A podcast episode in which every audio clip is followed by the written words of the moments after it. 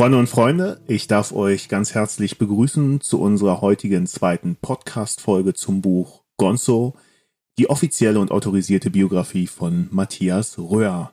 Mein Name ist Marco Mattes, ich bin einer der beiden Autoren und mit mir dabei sind auch heute wieder Dennis Stiel. Hallo Dennis. Hallo Marco, hallo Gonzo. Genau, und natürlich auch Gonzo. Hallo Gonzo. Hallo Marco, hallo Dennis.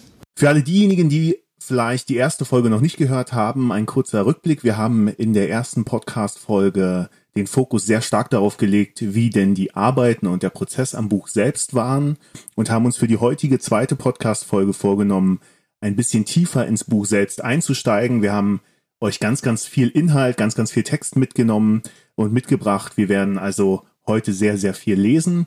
Und thematisch ähm, haben wir uns überlegt, in die 90er zu springen. Für die Onkels sicherlich eins der prägendsten Jahrzehnte, weil ähm, dort zum ersten Mal wirklich richtig, richtig groß geworden. Und wir werden euch ähm, aus diesen verschiedenen Kapiteln, die sich thematisch mit den 90ern befassen, einige Passagen vorlesen. Das sozusagen zum, ähm, zum Intro. Wir springen direkt rein und sind thematisch ähm, im Kapitel 9.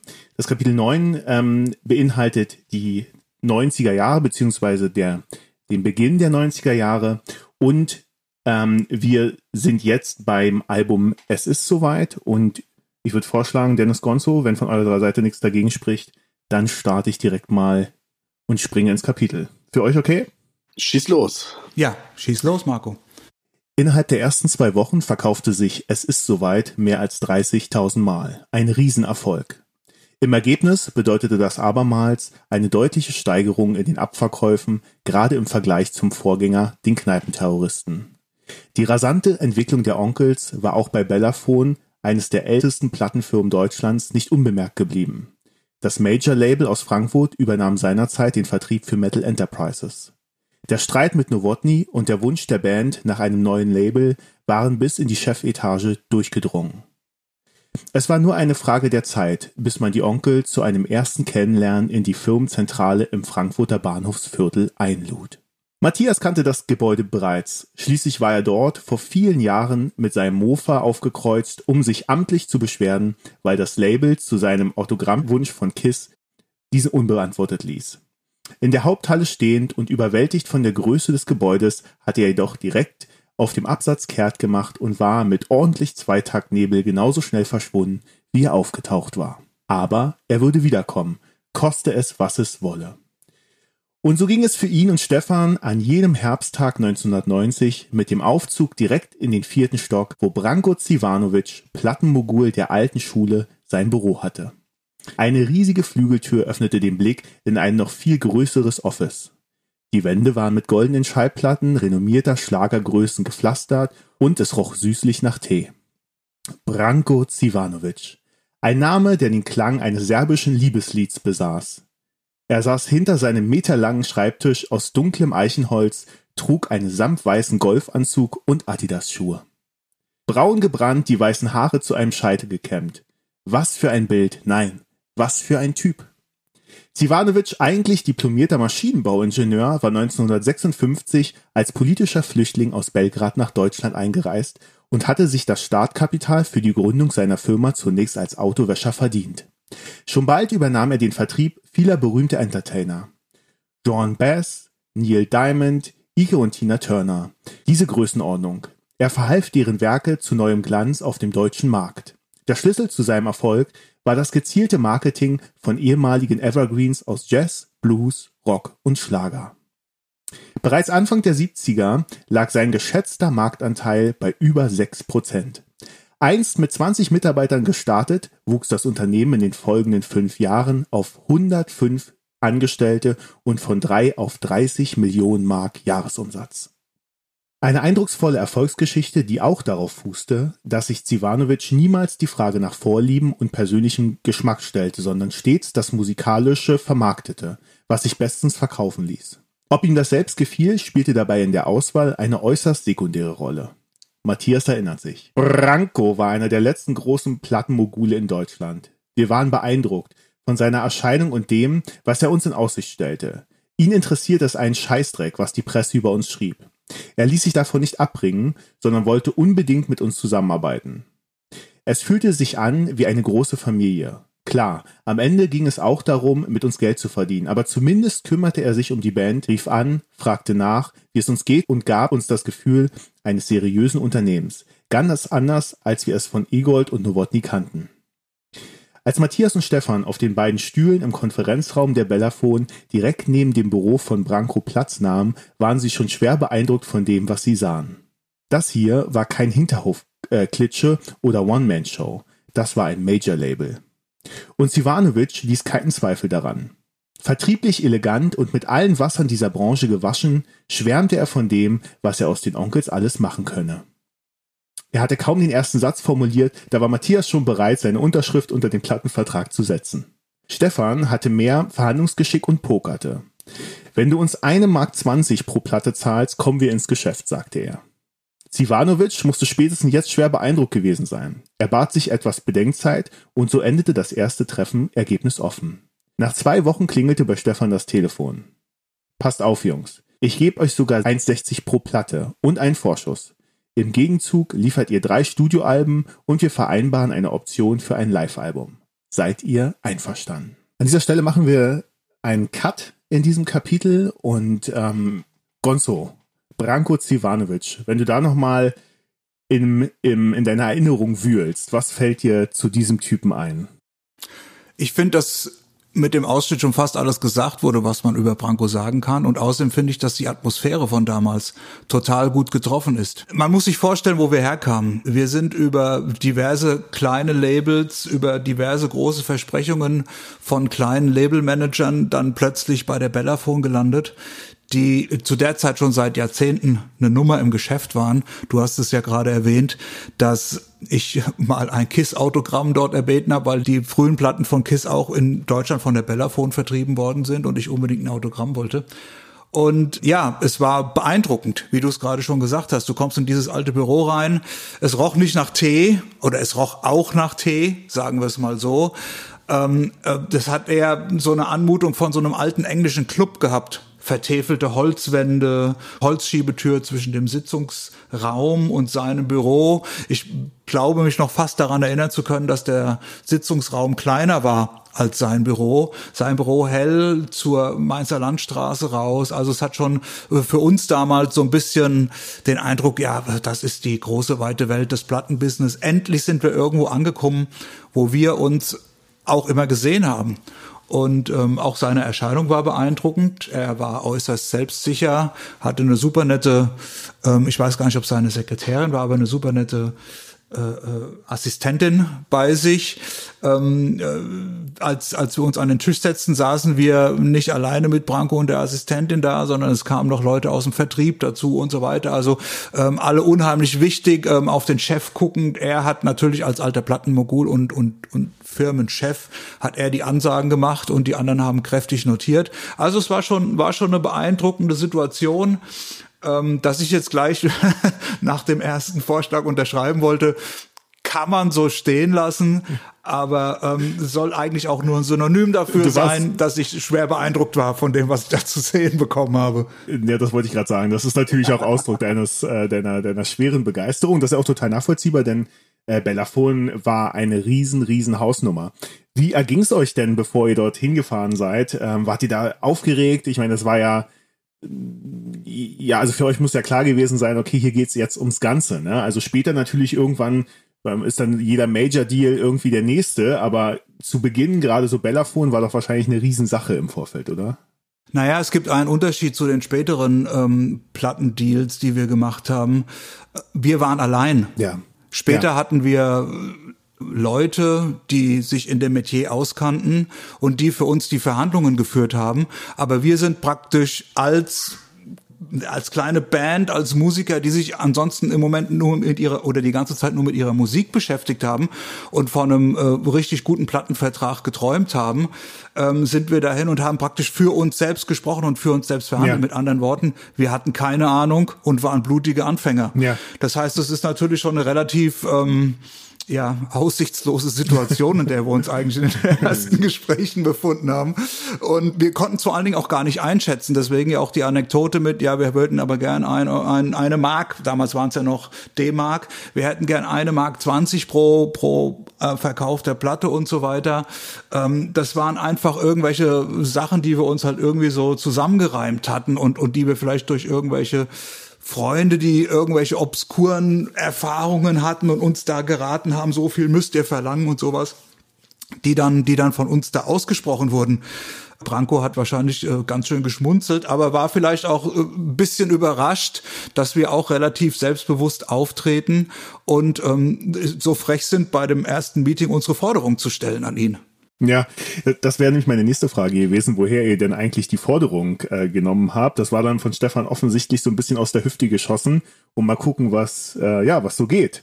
Und ähm, wie es ja auch im Buch steht, äh, Branko muss schwer beeindruckt gewesen sein, denn wie du sagst, ihr wart so zwei Typen, die sind da angekommen, ähm, hatten ja auch wenig Erfahrung bis dato im Major-Business und dann trefft ihr da wenig, auch, wenig ja, ist noch freundlich ausgedrückt. ja, und dann trefft ihr da auf Branko, ja, der äh, ja wie mit, ja, mit allen Wassern letztendlich gewaschen äh, war und müsst mit dem verhandeln. Als ihr dann dort losgefahren seid und Branko sich so ein Stück weit Bedenkzeit eingeräumt hat, war für euch klar, dass der Deal steht oder hattet ihr eigentlich eher den Eindruck, so das war's jetzt, wir müssen uns irgendwie nochmal anderweitig umschauen? Nein, also ich, also ich kann jetzt nur für mich sprechen. Für mich war klar, dass, dass der Deal steht. Die Frage ist jetzt halt nur, ob wir zu den Bedingungen zusammenkommen oder, oder nicht, obwohl das eigentlich für mich, du hast es ja in dem Text geschrieben, es steht ja ähm, eigentlich für mich relativ unwichtig war im Moment. Wichtig für uns war einfach, von den Hinterhofplattenfirmen wegzukommen und endlich mal zu einer, zu einer Firma zu kommen, die Hand und Fuß hat, die groß ist, die andere Künstler hat, wo wir nicht der einzigste Künstler sind, der Platten verkauft, sondern ähm, wo wir sehen, okay, es gibt eine PR-Abteilung, es gibt einen Vertrieb, der Chef hat Interesse an uns, ähm, hat so ein bisschen einen Narren an uns gefressen, so war es dann später später auch, konnte man feststellen, weil wir ja. haben uns ja zu, zu diversen Gelegenheiten gesehen und so weiter, Firmenpartys etc. Ja, das war halt einfach ein gutes Gefühl. Es war so ein Gefühl, letztendlich irgendwo angekommen zu sein nach den ganzen Jahren, die wir uns da mit den Hinterhoffirmen rumschlagen mussten. Das kann ich total gut nachvollziehen. Ähm, vielleicht kannst du noch mal so ein bisschen ähm, unseren Hörerinnen und Hörern erzählen, was sich eigentlich mit der Vertragsunterzeichnung bei Bellafon konkret für euch als Band verändert hat. Ne? Also du hattest schon gesagt, raus aus dem Hinterhof, Rockorama, Metal Enterprises, irgendwie ständig hinterherrennen, ähm, auch, auch bezüglich Geld, es war irgendwie gar kein Bezug da, es war so, ja, letztendlich irgendwie so, äh, wie kann ich möglichst viel Geld aus der, aus der Band ziehen, aber wenig ähm, vertrauensvolle Zusammenarbeit. Wie hat sich das mit der Vertragsunterzeichnung bei Bellafon verändert? Naja gut, ich muss jetzt erst mhm. noch mal dazu sagen, dass es uns damals ja. gar nicht so ums Geld gegangen ist. Es hat sich ja erst einige Jahre nach der Vertragsunterzeichnung oder für einige Jahre ist vielleicht ein bisschen übertrieben, aber sagen wir mal so anderthalb Jahre nach der Vertragsunterzeichnung vom Bellafon herausgestellt, dass wir auf einmal überlegen konnten, von unserer Musik zu leben. Das war ja vorher unmöglich. Also allein im persönlichen Umfeld hat sich einiges geändert. War es früher so, als wir zum Beispiel noch bei Metal Enterprises waren, dass ich in Spätschicht arbeiten gehen musste. Das heißt, meine Schicht hat um Viertel nach zwei nachmittags angefangen und ging bis zehn Uhr abends. Nach der Schicht bin ich dann an anderthalb Stunden mit dem Auto ins Studio gefahren, habe die ganze Nacht durch aufgenommen mit der Band zusammen, bin morgens ins Bett und bin um Viertel nach zwei wieder auf die Schicht, solche, solche Geschichten. Und das hat sich natürlich dann, als wir Profimusiker wurden, ändern können. Was hat sich aber konkret gleich geändert? Du hattest das Gefühl, auf einmal betreut zu sein. Das heißt, ich habe es ja gerade schon gesagt, es gab eine PR-Abteilung, es gab einen Vertrieb, es gab einen Chef, der sich nach deinem Befinden erkundigte. Es wurden auf einmal große Studios für uns gemietet, Studio Rüssmann zum Beispiel. Am Anfang nur, um, um ein Album äh, abzumischen und, und zu mastern. Später haben wir dann komplett in den Studio Rüssmanns aufgehoben und Helmut Rüssmann ist auch ein großer Name in der Studioszene damals gewesen. Also es hat sich praktisch so Absolut. das ganze Umfeld und die Leute, mit denen du arbeitest, geändert. Ja. Und die Presse und der Bezug zur Presse natürlich auch. Es war was anderes, ob ähm, wir bei der Presse angerufen haben, aber wir mussten uns die ganze Zeit ja praktisch selbst um die Pressearbeit kümmern. Jemand anderes hat es für uns nicht gemacht. Oder ob eine PR-Abteilung von Bellafon bei der Presse angerufen hat und gesagt hat, hier, unterhaltet euch doch mal mit den Jungs. Das hat auch einen Riesenunterschied ausgemacht. Natürlich war da auch keine Bereitschaft da, aber du hast zumindestens gemerkt, dass eine Unterstützung da war, die Bereitschaft von der Presse oder die Presse für uns zu interessieren. Ja, du, du sagtest, ich glaube, dass ähm, auch mit dem Bellafon-Vertrag und mit den darauffolgenden Alben ja insgesamt eurer Popularitätsgrad sozusagen steil nach oben ging und plötzlich ganz, ganz viele neue Herausforderungen auf euch warteten. Ob das jetzt die Pressearbeit ist, das ist sicherlich der eine Part, aber ich ich glaube, ähm, ihr habt auch am Anfang Merchandise noch selbst irgendwie im Keller verpackt, oder? Und habt die dann selber zur Post gebracht und verschickt. Ja, das ging auch so weiter. Das wollten wir uns auch nicht aus der Hand nehmen lassen. Und soweit ich mich zurückerinnere, und ich denke, das stimmt, ist das Merchandising kein Vertragsbestandteil mit dem Schallplattenvertrag äh, mit der Bellafon gewesen. Ja. Das habt ihr also sozusagen noch ganz oldschool dann gemeinsam verpackt und dann in die ja, Welt. Ja, ich erinnere mich noch sehr gut dran, dass äh, P und ich, als wir dann unsere Jobs geschmissen hatten, als wir dann gemerkt haben, okay, komm, mit dem, was bei der Bellaphone jetzt rumkommt, können wir zumindestens den Versuch wagen, von der Musik zu leben und nur uns auf die Musik zu konzentrieren. P und ich haben uns dann auch dem Merchandising-Geschäft angenommen. Das heißt, Stefan hat in seinem Haus, in dem er damals, oder nicht in seinem Haus, in dem Haus, in dem er damals wohnte, zur Miete wohnte, hat uns einen Kellerraum zur Verfügung gestellt. Da haben wir einen Tapeziertisch aufgebaut. Da haben wir die bestellten T-Shirts, die Kisten drin gestapelt und haben uns von morgens, sagen wir mal 9 Uhr, 10 Uhr bis mittags 15, 16 Uhr getroffen und haben die Bestellungen, die damals ja noch per Post eingingen, das wollte ich gerade fragen, wie die, das wollte ich gerade fragen, ja, wie die Bestellungen eigentlich noch, zu euch gekommen sind. Per Post kamen die zu uns und ähm, ja, dann habe ich, ich hatte damals so einen alten äh, VW-Variant, den habe ich dann vollgeladen mit den ganzen Päckchen. Die hatten so so eine Größe, ja gut, hat so kleine Päckchen, wo ein T-Shirt drin sind. Die hatten eine Größe von vier Zigarettenschachteln äh, wenn man sie übereinander legt. Hab dann irgendwie so 40, 50 Stück in mein Auto hinten reingeschmissen, bin damit zur nächsten Poststation gefahren, hab die alle reingetragen in die Poststation, schön fein säuberlich am Paketschalter aufgestapelt. Dann guckt der Typ aus dem Paketschalter raus und sagt zu mir, nee, das kann ich nicht annehmen. Das ist, das ist zu viel, kann ich nicht machen musste ich meine ganzen Pakete wieder ins Auto laden, wieder zurück in den, in den Keller bringen. Dann habe ich äh, die Pakete aufgesplittet in, in, in verschiedene Mengen, habe immer, keine Ahnung, 20, 30 Pakete nur verschickt bin zu der Post gefahren, kannte also, wir haben damals in meinem Taunuskreis gewohnt, kannte dann sämtliche Poststationen in sämtlichen kleinen Städtchen in meinem Taunuskreis, weil ich immer alle mit, so bei dem einen habe ich 10 abgegeben, bei dem anderen 15, beim nächsten wieder 10, dass ich die Päckchen los wurde, bis wir uns dann auch da professionalisiert haben und einen ähm, professionellen Paketversender ähm, engagiert haben, der die Päckchen dann bei uns abgeholt hat täglich, so dass wir nicht mehr selbst zur Post fahren mussten. Aber das sind alles so Geschichten, die vergisst man nicht, weil man, weil man wirklich mit seiner eigenen Hände Arbeit und seinem eigenen Zeiteinsatz ähm, diese ganze Geschichte aufgebaut hat. Ist ja auch eine spannende Zeit gewesen, ne? So, also äh, praktisch die Professionalisierung der Band in die eigenen Hände genommen und ähm, alles von der Pike auf sozusagen aufgebaut und nach den ganzen, wie Marco ja vorhin auch schon richtig sagte, nach den ganzen Pleiten äh, der vorangegangenen Jahre und der 80er Jahre äh, mit den verschiedenen, wie soll ich sagen, Egoids und, und äh, Virax und Novotnis äh, dieses Planeten sich haben, äh, sich haben rumschlagen müssen, um dann hinterher dann ähm, tatsächlich auch mal äh, so langsam aber sicher die Früchte ernten zu können, ne? alles so professionell aufbauen zu können und dann aber auch durch, wie du ja gerade sagtest, durch die eigenen Hände, durch eigene, durch den eigenen Fleiß äh, zu was zu kommen, aber natürlich auch mit einem gewissen Risiko verbunden, die eigenen, die, die Jobs zu kündigen. Du äh, hattest einen guten Job, Stefan war selbstständig, P hat bei Boy London äh, ähm, gejobbt, Kevin war Tätowierer, also das waren ja, ihr habt ja sozusagen im Sattel gesessen. Und das hat ja auch ein gewisses Risiko, eine gewisse Risikobereitschaft irgendwie bedurft. Und das finde ich auch spannend, weil ich weiß nicht, wie viele Bands das heute, also gut, heute ist noch eine ganz andere Zeit, weil man verkauft keine Platten mehr und so, aber ich, mich, äh, mich würde nicht wundern, wenn das viele Bands heutzutage nicht mehr machen würden, so ein Risiko einzugehen und zu sagen, wir setzen jetzt einfach alles auf eine Karte, alles auf die Musik. Finde ich gut. Ja, klar, es war natürlich, man hat natürlich schon unheimlich viele Überlegungen und schlaflose Nächte gehabt vor diesem Schritt. Ich habe ja in meinem Job über 16 Jahre gearbeitet und die Musik sozusagen nebenbei gemacht. Und es ist natürlich schon unheimlich schwer gewesen, so ein guten Job, also wo ich auch angesehen war und äh, auch gut war in dem Job, ähm, dann aufzugeben. Aber nichtsdestotrotz, man liest es ja in dem Buch, das ganze Buch handelt ja davon, dass es eigentlich immer mein Ziel war, Musiker zu werden. Und witzigerweise gab es für mich da immer eine Klarheit, ähm, dass ich das Ziel auch erreichen werde. Also es gab eigentlich gar keine große Frage, dass es so ist. Die einzigste Frage, die sich immer gestellt hat, ist, wann ist es endlich soweit? diese ganze wachsende Popularität der Band hatte natürlich, äh, wie so häufig im Leben, ja nicht nur äh, ganz rosige Zeiten, ähm, gerade im Kontext der Onkels natürlich nicht, sondern auch äh, Schattenseiten und die kamen relativ schnell ähm, mit dieser eben besagten wachsenden Popularität. Ähm, das ging dann letztendlich schon im Jahr 92 los. Es ähm, gab im Jahr 92 sehr, sehr viele ähm, Anschläge in Deutschland. Das war also eine sehr, sehr äh, stürmische und, und ähm, ja, beängstigende Zeit. Äh, Gerade Rostock-Lichtenhagen ist so ein Thema, da eben habt ihr euch ja später auch Solingen, Solingen genau, ihr habt euch ja später euch äh, diesem Thema auch ähm, textlich genähert. Und ähm, bevor wir in das nächste Kapitel äh, springen, sei dahingehend eben nochmal gesagt, dass äh, Ende 92 dann ähm, durch euren damaligen Manager, ähm, dem ähm, Markus Siebert? Stefan Siebert.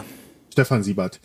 Ähm, durch den äh, euch, euch damal, äh, durch den damaligen Manager Stefan Siebert ähm, im Frankfurter Römer eine Pressekonferenz organisiert wurde, ähm, denn und das war das abstruse daran, die Geschehnisse, die in Deutschland stattfanden, wurden eben auch sehr sehr stark ähm, mit euch assoziiert und äh, ihr wurdet da sozusagen in Sippenhaft genommen. Und vor diesem Hintergrund gab es dann die besagte Pressekonferenz im Römer. Und wir haben uns überlegt, weil das eben auch nochmal so ein sehr, sehr prägendes Ereignis äh, der 90er Jahre war im Onkels-Kontext, dass wir eben auch daraus vorlesen. Und insofern spiele ich den Ball einmal rüber zu Dennis.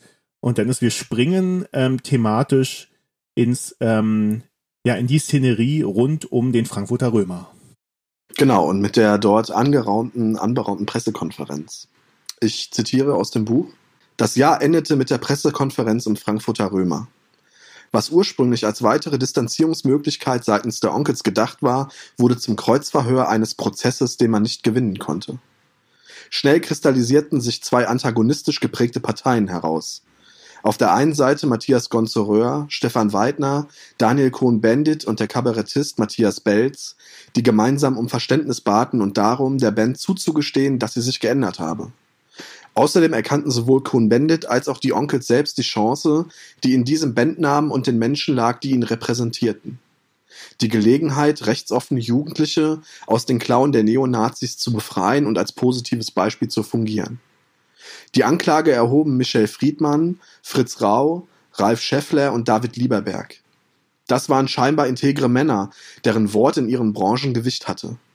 Männer, gut gekleidet, äußerst gut vernetzt und mit einwandfreier Vita, die zu gern mit dem Finger auf die bösen Onkel zeigten und sie als Feigenblatt für ihre eigene politische Korrektheit missbrauchten. Fritz Rau, der während der gesamten Chose den Eindruck machte, als würde er jeden Moment einpennen, galt als größter und einflussreichster Konzertveranstalter Deutschlands. Berater, Freund und Wegbegleiter der erfolgreichsten nationalen und internationalen Künstler. David Lieberberg, Bruder von Marek Lieberberg, unter anderem ehemaliger Veranstalter von Rock am Ring, war führender Kopf der Alten Oper in Frankfurt und hatte seit den frühen 80ern ein äußerst schräges Bild der Onkels im Kopf. Eins, das zwar auch auf persönlichen Begegnungen beruhte, aber 1992 eben auch zehn Jahre alt war und dringend einer Überprüfung bedurft hätte. Genauso wie Ralf Scheffler, der Mann hinter der Batsch Cup, bei dem Matthias seit 1983 und seinem Sturm auf die Cup Hausverbot auf Lebenszeit genießt. Wie Lieberberg hatte auch Scheffler eine abscheuliche Vorstellung davon, wofür diese Band jetzt stand. Es war verständlich, dass sie skeptisch waren, vor allem Scheffler, dessen Laden damals beinahe zerstört wurde, als Matthias, Stefan, Kuchen und rund 50 andere Skinheads alles kurz und klein schlugen, was nicht schnell genug wegrennen konnte. Aber auch ihm hätte nicht entgehen dürfen, dass dort jetzt Menschen mit anderen Ansichten saßen als die, vor denen sich die komplette Frankfurter Punk- und Hippie-Szene ab 1983 fürchtete. Kläger und Beklagte sahen sich direkt in die Augen. Matthias Röhr, Matthias Belz, Stefan und Daniel hatten Zeit zu sprechen und sich zu erklären, aber das Urteil, so schien es, es war schon geschrieben, bevor ein konstruktiver Diskurs überhaupt beginnen konnte. Matthias dazu. Die Band und Stefan Siebert waren der Meinung, dass wir noch mehr tun mussten als bislang, dass wir uns öffentlich distanzieren und Stellung zu den Diffamierungen, die über uns hereinbrachen, nehmen müssten. Wir waren ja plötzlich zu einem Synonym für alles, was die Politik verbockt hatte, geworden. Egal welche Partei, wir dienten jetzt allen als Fußabtreter. Deshalb sind Stefan und ich ins Büro zu Daniel Cohn-Bendit in Frankfurt gefahren und haben das Gespräch gesucht. Cohn-Bendit war damals der erste Dezernent des Amts für multikulturelle Angelegenheiten in Frankfurt. Später, 1994, wurde er Mitglied des Europäischen Parlaments. Im Gespräch mit ihm haben wir versucht, unseren Standpunkt deutlich zu machen und zu zeigen, wer wir wirklich sind und wie wir über die aktuellen Geschehnisse denken. Das Gespräch verlief aus meiner Erinnerung sehr positiv und Cohn-Bendit wollte sich das Gesagte durch den Kopf gehen lassen. Später habe ich übrigens herausgefunden, dass der Sohn von Daniel Cohn-Bendit die, On die Onkels auch gerne hört. Wenige Wochen später, nach dem Gespräch mit Matthias und Stefan, kam Cohn-Bendit auf die Onkels zu und schlug die besagte Pressekonferenz im Frankfurter Römer vor.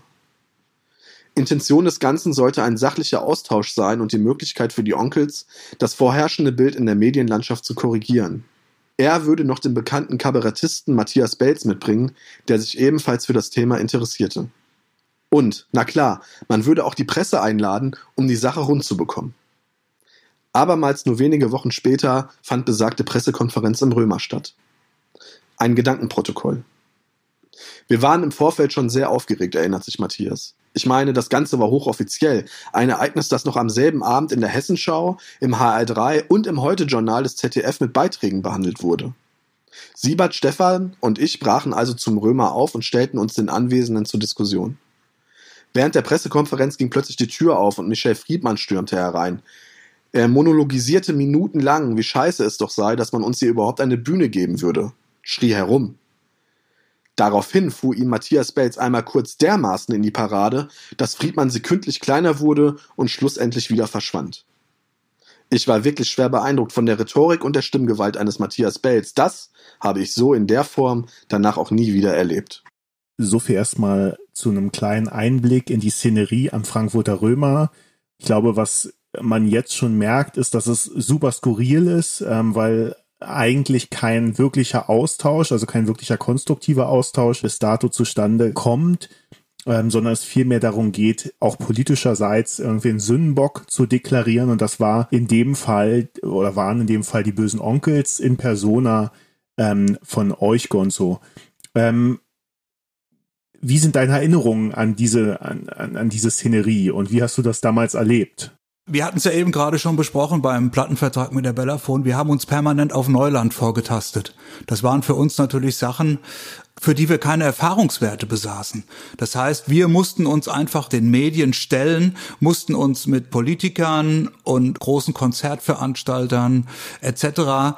im Rahmen so einer Diskussion bewähren. Und ich war damals wirklich froh, dass ähm, Daniel Cohn-Bendit Matthias Belz dazu geholt hat, der wirklich eine sehr große Hilfe war, der sehr wortgewaltig war, der sehr wortgewandt war, ja, sich mit zwei, drei Worten extrem durchsetzen konnte. Ich kann mich erinnern, es gab noch eine kurze Szene, als plötzlich die Tür aufgerissen wurde, während wir mit der Presse sprachen, unsere Erklärungen abgaben und ähm, so eine Art Antifa, ich weiß gar nicht, ob die damals schon so hießen, plötzlich im Raum standen mit Plakaten und so einem vollgeschriebenen Bett lagen und rumbrüllten und Matthias Belz einfach aufstand und denen laut entgegenrief, dass die einfach die Schnauze halten und sich verpissen sollten, auf gut Deutsch gesagt. Und die dann ihr Zeug eingepackt haben und gegangen sind. Ja. ja. Also gut, ich meine, wer sich mit der Geschichte von Daniel Cohn-Bendit, Matthias Belz und anderen in Frankfurt beschäftigt, weiß, dass die auch einen gewissen Einfluss auf diese Szene hatten. Deswegen ehrt sie auch das Interesse, was sie den bösen Onkels entgegengebracht haben, weil sie haben uns nämlich wirklich zugehört. Gerade Daniel Cohn-Bendit hat uns beim ersten Treffen in seinem Büro zugehört, hat uns Fragen gestellt und ich hatte schon den Eindruck, weil wir da auch wirklich offen und ehrlich aufgetreten sind, dass er uns auch das abnimmt was wir ihm da gesagt haben. Zumal wir wirklich in die obskursten Sachen reingerieten. Ich will das jetzt gar nicht hier alles ausführen. Es wurde ja praktisch uns alles zugeschoben, was wir gemacht haben. Klar, die Onkels sind eine Street Rock Band gewesen. Wir haben in der Sprache der Leute von der Straße gesprochen. Wir waren keine Kinder von Traurigkeit, aber wir waren eins nie. Und das ist in irgendwelchen politischen Parteien organisiert oder sonst irgendwas, sondern wir haben einfach nur unser Maul nicht halten können und haben das rausposaunt, was uns bewegt hat damals. Ich will das jetzt nicht alles gut reden, weil es nicht alles gut war, was wir gemacht, getan und gesagt haben. Aber es ist natürlich dann im Nachhinein völlig aufgepumpt und übertrieben worden. Da ging es dann einfach zu weit und da musste man dann einfach auch ja, jemanden suchen, der mit einem gewissen und einem guten Leumund für uns auch mal in die Bresche springt. Und das hat, haben Daniel Cohn-Bendit und Matthias Belz damals gemacht. Sie konnten uns zuhören und vielleicht auch durch ihre Vergangenheit haben sie auch bestimmt so eine gewisse Affinität zu unserer Street Credibility gehabt und konnten so ein bisschen nachempfinden, dass man schnell mal einen Ruf weghaben kann, den man eigentlich gar nicht so hundertprozentig verdient hat. Also schön gesprochen. Ich glaube natürlich auch, dass das Land wirklich nicht, nicht vorbereitet war auf eine Band wie die Onkels. Das entschuldigt natürlich nicht die Pressekapriolen. Ich habe da so ein paar Sachen im Kopf, die wirklich grausam gewesen sind, wo man, wo ich glaube, der Spiegel oder der Stern, ich bin mir nicht mehr sicher, ich will da jetzt auch niemanden verunglimpfen, äh, einen Artikel abgedruckt hat mit einem völlig falschen Foto von einer ganz anderen Band, von der Blues-Formation. Ähm, der, die dann äh, praktisch als böse Onkels äh, Bandfoto irgendwie erhalten mussten. Das waren wirklich ganz, ganz kuriose Szenen, die, die passiert sind. Du warst mit Stefan in diversen Talkshows, ihr habt euch immer wieder und immer wieder erklärt und trotzdem wurde euch praktisch dieses Stigma aufgedrückt. Allerdings kann man vielleicht in dem Zusammenhang auch mal äh, etwas Positives erwähnen, und zwar gab es schon zu der Zeit Fürsprecher, jetzt nicht nur Daniel Kuhn-Bendit und Matthias Belz, die waren natürlich Frankfurter lokale Größen, aber es gab zum Beispiel auch Wolfgang Niedecken von BAP, der sich äh, schon 1992 stark für euch gemacht hat und dafür ja auch nicht nur Applaus geerntet hat, die Kölsche Frohnatur. Das hat, äh, das hat euch doch mit Sicherheit äh, gefreut, dass es auch Leute gab, auch Musikerkollegen, die euch nicht mit Dreck beworfen haben, oder? Natürlich. Es gab immer Überraschungen aus jedweder Richtung. Man muss es ganz ehrlich sagen. Es gab auch Politiker, ähm, die sich ja, jetzt mal nicht negativ zu den Onkels geäußert haben oder mit Verständnis zur Band geäußert haben. Ähm, vor solchen schönen Überraschungen war man ja Gott sei Dank nicht gefeit und es ist schön, dass was passiert ist. Was man heute na im Nachhinein sagen muss, ist, dass wir uns damals erklärt haben, dass wir versucht haben, uns zu erklären, aber dass wir natürlich dann irgendwann an einem gewissen Punkt ankamen, wo wir gemerkt haben, alles erklären nutzt uns nichts es wird sowieso immer wieder dasselbe über uns geschrieben. Du hast es eben gerade erwähnt. Es wird schlecht recherchiert. Es wird vom Hörensagen geschrieben. Es wird einfach abgeschrieben. Oder was auch total häufig vorgekommen ist, und das war eigentlich am erschütterndsten, es wird frei erfunden. Wir hatten unseren Ruf weg und wir haben dann irgendwann auch äh, gesagt, okay, wir haben jetzt alles gesagt, was zum Thema zu sagen ist. Es gibt jetzt nichts mehr zu sagen. Und an dieses Motto halten wir uns mit ganz wenigen Ausnahmen auch heute noch es ist ja auch, ich sag mal, es hätte wahrscheinlich jeder andere Künstler auch so getan. Und es gab diese Zeit des Interviewboykotts, dann hat man den wieder praktisch aufgehoben, weil man natürlich auch von eurer Seite erkannt hat, okay, wenn dieser Bandname Böse Onkels für irgend, irgendwann mal für eine positive Wandlung äh, stehen soll, dann muss man mit den Leuten sprechen. Aber als sie dann festgestellt habt, dass wenn man mit den Leuten spricht, trotzdem nur Mist dabei rauskommt, zumindest zu 75 oder 80 Prozent, dann macht es natürlich auch gar, gar keinen Sinn mehr und habt euch dann ja irgendwann wirklich nur noch den Leuten gegenüber erklärt, die nicht völlig vernebelt und, und, und voller Vorurteile auf euch zugegangen sind. Ja, von den Leuten, wo wir einfach gewiss sein konnten, dass uns, wenn wir ein Interview mit denen gemacht haben, die Worte nicht im Mund verdreht worden sind, sondern dass wirklich das abgedruckt oder gesendet wird, was wir auch gesagt haben. Aber die 90er waren ja jetzt nicht nur ein Jahr der heftigsten Auseinandersetzungen zwischen der Presse und den Onkels, den Onkels und der Presse, sondern es ging ja auch mit der Band in musikalischer Hinsicht weiter. Und ähm, da fällt mir zum Beispiel gerade die Platte Viva los Tios ein, die im Kapitel 9 des genau. Buches behandelt wird. Und ähm, aus diesem Kapitel 9 möchte ich jetzt einfach mal ein kurzes Stück vorlesen, was die Platte Viva los Tios betrifft. Erlaubnis erteilt. Eine vorzügliche Überleitung auf den letzten Part, den wir heute gemeinsam lesen. Am 4. September 1998 erschien Viva los Tios im Handel. Die Platte stieg von 0 auf Platz 1 in die deutschen Albumcharts ein und markierte damit die erste Pole Position der Onkels. In den ersten 48 Stunden verkaufte sich das Album mehr als 300.000 Mal und brach damit alle Rekorde. Frankfurt stand Kopf. Die zuvor veröffentlichte Single Terpentin schaffte es aus dem Stand auf Platz 7 der Singlecharts. Dennoch war man mit dem Mix alles andere als zufrieden. Zum einen hatte wirklich niemand Bock, eine Single zu machen und zum anderen war das Tonstudio jüngst innerhalb der Nordendstraße in das neu gebaute Studio 2 umgezogen und damit noch völlig jungfräulich. Ein Umstand, der sich beim Abmischen der Single deutlich bemerkbar machte, weil die akustischen Gegebenheiten im Raum noch nicht erprobt waren. Das Ergebnis war, dass jede Version furchtbar scheiße klang. Matthias und Stefan mussten mit Michael Mainz mehrfach runter ins Auto gehen, um den Song mit dem Autoradio abzuhören. War der dann immer noch unausgegorener klanglicher Brei, rannten sie wieder hoch ins Studio und mussten erneut ran. An die 30 Mal ging es so rauf und runter. Sehr zum Amüsement der Anwohner, die dem Treiben aus den offenen Fenstern beiwohnten. Hätte es damals schon Smartphones, YouTube und flächendeckendes Internet gegeben, Terpentin hätte es in zig geleakten Varianten ins Netz geschafft. Aber alle Mühen halfen rein gar nichts. Der Mix war und blieb schlecht und die Single wird bis heute von Matthias nicht gemocht. Der Erfolg von Viva Los Tios war dennoch der endgültige musikalische Durchbruch.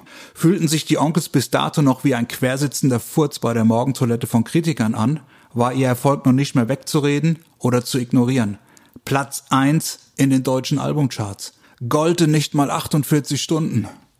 Das waren Dimensionen, die in Düsseldorf und Berlin mindestens zu einem kurzen Zusammenzucken geführt haben dürften. Das Cover wurde, in Anlehnung an die Idee Stephans, erneut von Christoph Schnee entworfen. Der Prozess hierfür dauerte im Vergleich zu den vorangegangenen Alben deutlich länger. Über mehrere Abstimmungsrunden und Anpassungen wurde so ein Artwork entwickelt, das der Vorstellung der Band voll und ganz entsprach. Das Herz auf dem Cover sollte eigentlich alles andere als ein Tattoo-Motiv werden und ist trotzdem heute eines der meistgestochenen Onkels-Tattoos überhaupt. Mit diesem Artwork gab Christoph Schnee seine beste und letzte Arbeit für die Onkels ab. Es war von vorne und hinten betrachtet rundherum gelungen. Ein perfektes Bild.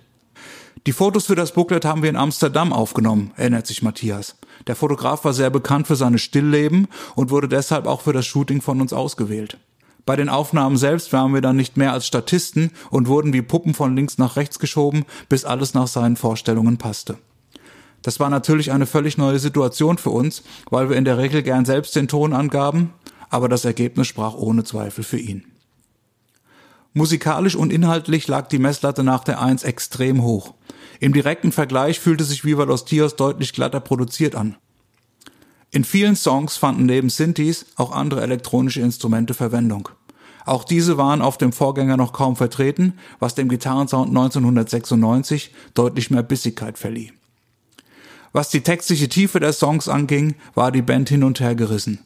Matthias empfand den Titeltrack musikalisch und textlich eher schwächer, wohingegen Songs wie Leere Worte, Der Platz neben mir und Bin ich nur glücklich, wenn es schmerzt, mehr seinem instrumentalen Anspruch gerecht wurden. Für die meisten Fans war die Platte hingegen von vorne bis hinten ein Hochgenuss und sie ist es bis heute. Ja, vielen lieben Dank und so für den kurzen äh, Exkurs in das Jahr 1998. Äh, für mich tatsächlich auch die Viva Los Tios neben der Eins ein, eines der besten Onkels-Alben ever. Darüber lässt sich natürlich vortrefflich reden. Ähm, aber was schon deutlich wird, ist, dass ähm, die Viva Los Tios schon alleine durch die Verkaufszahlen und für, durch den Erfolg den das Album letztendlich euch auch eingebracht hat, ähm, 98 ein riesen Meilenstein war und damit letztendlich auch die 90er Jahre ganz erfolgreich für euch abschloss. Das ist eigentlich ein gutes Stichwort, denn auch wir wollen diesen Podcast mit ähm, diesem Exkurs äh, beenden und äh, ja, sagen an dieser Stelle schon einen dritten Teil zu, würde ich sagen. So mutig dürfen wir sein.